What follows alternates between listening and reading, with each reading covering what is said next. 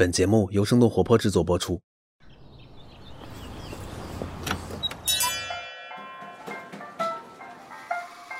您的生动早咖啡好了，请慢用。嗨，早上好呀！今天是二零二一年的九月一号，星期三。这里是生动早咖啡，在九月的第一天问候你。我是来自生动活泼的梦一，几条商业科技轻解读，和你打开全新的一天。那今天呢，不仅仅是学生开学的日子，也是北京环球影城主题乐园开始试运行的第一天。相信你最近呢，也可能感受到了，不管是朋友圈里的凡尔赛，还是微博上的热搜，大家好像呢都在讨论关于这个主题乐园的消息。那环球影城为什么会这么受人关注呢？吸引人的主题乐园都有什么特点呢？那在几条商业科技动态之后，我们和你一起来了解。今天是开学的第一天，所以我们首先来关注一下新学期的变化。最近，国家新闻出版署专门下发了关于进一步严格管理、切实防止未成年人沉迷网络游戏的通知。在这样的一个通知当中，要求严格限制向未成年人提供网络游戏服务的时间，所有网络游戏企业仅可以在周五、双休日以及法定节假日每天晚上八点到九点向未成年人提供游戏服务。那除了对游戏企业的要求之外，教育部对学校也做出了新的要求。八月三十号，教育部召开了新闻发布会，强调落实学校承担的双减工作任务。新学期开学之后，全国中小学校要均衡编班，不得以任何的名义设置重点班，不得随意的增减课时、改变难度，不得按照考试结果给学生调整分班、排座位、贴标签儿。那除此之外呢，在校外的时间，学校也不得给家长布置或者是变相。布置作业不得要求学生自己批改作业。你对这些要求当中的哪一条感觉会比较深刻呢？是关于不得给家长布置作业，还是说不得根据考试成绩分班排名等等？欢迎大家在我们的评论区和我们一起来聊一聊。下面来关注一下中国 AI 第一股。八月二十七号，商汤科技正式向港交所递交了招股说明书。根据之前的融资估值，商汤科技有可能会成为人工智能领域全球最大的 IPO。根据沙利文咨询公司的报告，以二零二零年软件相关收入计算，商汤科技呢是中国最大的面向企业应用的计算机视觉软件供应商，它的市场份额占比呢达到了百分之十四。但是和众多的 AI 企业一，样哪怕是已经成为了人工智能龙头。企业的商汤，它目前也依然是处于亏损的状态。商汤科技成立于二零一四年，专注于计算机视觉和深度学习技术。随着商汤科技递交招股书，AI 四小龙都已经启动了上市的进程。之前呢，依图科技、云从科技和旷视科技相继申报 A 股科创板上市。不过呢，依图科技已经在今年的六月底撤回了申请材料。云从科技呢，处于提交注册阶段；旷视科技已经回复科创板第二轮问询意见。下面来关注一下国外，持续不断的疫情之下，远程办公软件成为刚需。Zoom 持续攀升的业绩就是最好的证明。北京时间的八月三十一号，视频会议软件开发商 Zoom 公布了他们二季度的财报。当中显示，Zoom 首次实现了超过十亿美元的季度营收，比去年的同期增长了百分之五十四，净利润是三点一亿美元，比去年同期呢增长了百分之七十一。Zoom 的总营收之所以能够快速的增长，在于他们有了更多的客户，而且用户付的钱也更多了。根据财报显示，Zoom 现在呢拥有五十多万个人员规模在十人以上的客户，那这个数字也是同比增长了百分之三十六。同时呢，在过去的一年当中，有两千多个客户的营收贡献超过了十万美元，同比翻了一倍以上。这个业绩呢，也超出了分析师和市场的预期。Zoom 的股价在纳斯达克常规交易当中也是上涨了接近两个点。不过呢，由于三季度调整之后每股收益的展望没有达到预期，导致他们盘后股价大幅下跌接近百分之十。下面我们再来看看硅谷这个创新中心的一桩关于创业公司的惊天巨案。这则案件呢，是关于硅谷血液检测公司 Theranos 的创始人，人称“女版乔布斯”的 Elizabeth Holmes 伊丽莎白·霍姆斯。美西时间的八月三十一号，也就是这周二，圣何塞联邦法院开启了他的审判程序，先会在当天选择陪审团，几天之后开始开庭陈述。霍姆斯的名字可能你没有听说过，但是他的投资人你可能都有所耳闻，其中呢就包括传媒大亨默多克。爱国者队的老板罗伯特·克拉夫特以及沃尔玛等等。而 Theranos 这家公司也因为有着如此众多的明星投资人看好，估值一度高达九十亿美元。但是在二零一五年，《华尔街日报》深度调查部的记者 John Carreyrou 约翰卡雷鲁爆出了 Theranos 生产的血液检测机器根本不具备他所宣称的技术和功能，因此欺骗了投资人、合作伙伴和病人们。伊丽莎白也和他的合作人被认为涉嫌欺诈。二零一八年的六月，联邦检察官对伊丽莎白做出了刑事指控。因为这起诈骗的曲折离奇，《华尔街日报》的记者约翰卡雷鲁把这一则调查报道出版成为了一本书，叫做《坏血》。之后就引发了更多的关注，包括传奇影业买下了这本书的版权，由《饥饿游戏》的女主角詹妮弗·劳伦斯来饰演伊丽莎白。HBO 也拍摄了一部纪录片，名字叫做《The Inventor: Out for Blood in Silicon》，发明家硅谷大放血。伊丽莎白·霍姆斯的审判也将会带来更多的戏剧性。如果关于她的十二项指控都成立的话，将会面临二十年的监禁。但是，根据彭博的报道，也有法律专家认为伊丽莎白有无罪释放的可能。我们早咖啡也会在之后的节目当中与你持续关注。那接下来的时间呢，我们和你一起来了解一下北京环球影城。今天是他们开启试运行的第一天，只有被邀请的客人才可以抢先体验。据说呢，这一次的内测票都被炒到了五千一张，简直成为了现在的社交硬通货。那到底是什么原因让一家还没有正式开业的主题乐园就受到了如此多的关注呢？我们马上和你来了解一下。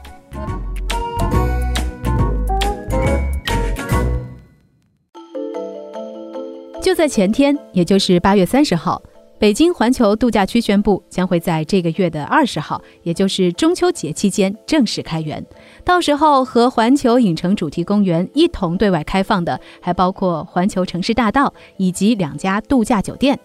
根据去哪儿的数据显示，环球度假区公布开园日期半个小时之内，他们平台上以北京为目的地的机票搜索量一下子就超过了上周同期的十一倍。要说主题乐园也并不少见，然而像这样受欢迎的，好像并不太多。根据前瞻研究院最新发布的数据显示，中国的主题公园数量现在已经超过了两千多个。虽然华侨城、方特和长隆这几年都有不错的表现，但其他大多数的主题乐园呢，都处于亏损的状态，也只有百分之十实现了盈利。那么，一家吸引人的主题乐园到底是什么样子的呢？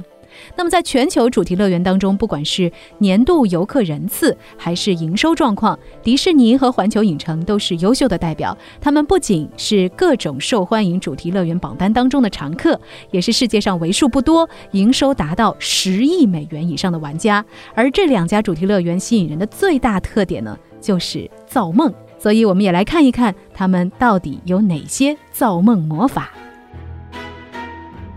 造梦魔法一。顶级 IP 吸引力。一九五五年，迪士尼在美国加州兴建了世界上第一个现代大型主题公园。从那个时候开始，迪士尼的粉丝就可以走进自己熟悉的电影或者是动画场景，和喜欢的角色亲密接触。迪士尼通过 IP 加乐园的模式，在现实空间里打造了一个人人都可以实现梦想的童话世界。而迪士尼的品牌定位就是梦想制造机。从米老鼠到星球大战，从迪士尼公主到漫威宇宙，也许你的每一个童话梦想都会和迪士尼的作品有关。根据 Title Max 二零一九年的统计显示，全球最赚钱的二十五大 IP 当中，有八个都是来自迪士尼。不管是自己打造还是购买，由于掌握了众多顶级的资源，迪士尼乐园几乎只使用自家的 IP，这也让迪士尼可以不受过多限制的来实现商业效益的最大化。如果说迪士尼的运营模式类似苹果的 iOS，有着完整的生态和服务闭环，那么即将在北京开业的环球影城就类似于安卓，IP 生态开放，博采众长。他们不仅有环球影业自己的 IP，也和各大影视公司进行合作。即将在北京开启的《哈利波特》项目，就是环球影城和华纳合作的典范。这部火遍全球的作品几乎拥有各个年龄段的粉丝，无数的人都向往能有机会走进其中的魔法世界去看看。于是，华纳出版权，环球出场地和运营，共同打造了《哈利波特》园区。而正是这个 IP，让一度陷入困境的大阪环球影城重新吸引了大量的游客，摇身一变成为了日本最赚钱的主题公园。而在这之后，环球影城也加大了他们版权的争取力度，派拉蒙的变形金刚、二十世纪福克斯的辛普森一家、任天堂的超级马里奥等等，只要是有广泛人气的 IP，环球都会不惜重金去争取。造梦魔法二本土化特色。迪士尼和环球影城都非常擅长用本土化来吸引游客。上海迪士尼虽然在总体建筑设计上保留了欧式风格，但是中国元素随处可见。比如说米奇和其他卡通角色的传统中式服装，迪士尼小镇的石库门设计，还有呼应十二生肖的十二朋友园等等。而环球影城呢，也在不同的园区推出有本地化特色的 IP，比如说大阪环球影城超级任天堂世界当中有马里奥、柯南等等，而北京环球影城呢，也有一个功夫熊猫主题园区，加上中国古镇，打造了一块功夫熊猫的盖世之地。另外，为了能够持续的吸引国内的年轻人，今年早些时候，北京环球度假区宣布将会在季节性的活动当中引入腾讯游戏 IP，也就意味着你未来可能会在环球影城。看到王者荣耀、QQ 飞车或者是欢乐斗地主这些游戏的身影吧。造梦魔法三持续的运营投入，主题乐园的运营普遍存在一个二年级效应。也就是每个公园几乎都会在开业的第二年或者是之后出现客流量的下滑，这是因为筹备期和开业的初期消费者的期待值最高。当游客体验过一次之后，主题公园的吸引力就会下降。如果没有更多的项目吸引或者是营销刺激，消费者成为回头客的概率是很小的。为了能够持续的吸引游客，迪士尼打造了一个三三制模式。也就是每年淘汰三分之一的硬件设备，新建三分之一的新项目。那一般情况下呢，迪士尼或环球影城每新增一个游乐设施，就要投入三千万到一亿美元。而像哈利波特这种需要修建城堡、复刻列车，还要营造出一个小世界的游乐园区，花费往往就会更高。当然，巨大的成本也意味着这些主题乐园的门票不会便宜。就在前天，北京环球影城也公布了他们的最终票价，和上海迪士尼价格差不多。他们的起步价呢是五百三，周末和节假日要六七百一张。虽然说价格不低。但是呢，和国内主要景区的盈利模式不同，这些门票的收入只占这几个头部玩家总营收的百分之三十。另外呢，还有分析预测，北京环球影城的客单价含门票在内，人均大约是一千五百块左右。那么除掉门票，大家的钱都会花在哪里呢？我们假设一下，你是一个哈利波特迷，那这个中秋呢，你就要去环球影城了，你就会发现啊，哈利波特园区里的魔法商店里有着各种各样吸引你的物品，比如说魔法棒，就有有魔法的和没魔法的，一共有几十种，要想集齐的话，你就得花好几千。另外呢，还有八百多一件的魔法袍，二百多一条的围巾，再加上更贵的魔法扫帚。如果说你想要变身成为一个哈利波特，那至少得花一千多块。再加上受欢迎的黄油啤酒和其他的小吃餐饮，一千五的客单价的确也只是一个平均数。在不菲的票价和高昂的二次消费模式下，游客们的新鲜感过去之后还能走多远？这既和内容的更新频率相关，也考验着园区的运营能力。那说到这儿呢，也想要问问你，你会因为哪部电影去主题乐园呢？不妨在我们的评论区和我们一起聊聊。另外呢，就算你这个中秋不去环球影城，其实呢，也可以有一些不一样的尝试。比如说，我和我的同事们最近呢，也都在忙着手写明信片，而且呢，会在这张明信片里附上给你的一些悄悄话，因为我们希望在这个总是停不下来的时代。为你做一些更需要花心思、更需要花时间的事情，来好好的感谢大家一直以来给我们的默默支持。那希望收到我们明信片的听众，就可以在生动活泼的微博或者是微信公众号查看九月一号的活动推文，来填写报名问卷。别忘了，声呢是声音的声，我们会从参与活动的小伙伴当中抽出一部分来送出我们的手写明信片，也希望大家都能够感受到我们的感激和祝福。好了，那今天的早咖啡就是这样，我们周五早上再见，拜拜。这就是今天为你准备的生动早咖啡，希望能给你带来一整天的能量。如果你喜欢我们的节目，请记得在各大平台给我们五星或者是好评，也欢迎你分享给更多的朋友，这会对我们非常有帮助。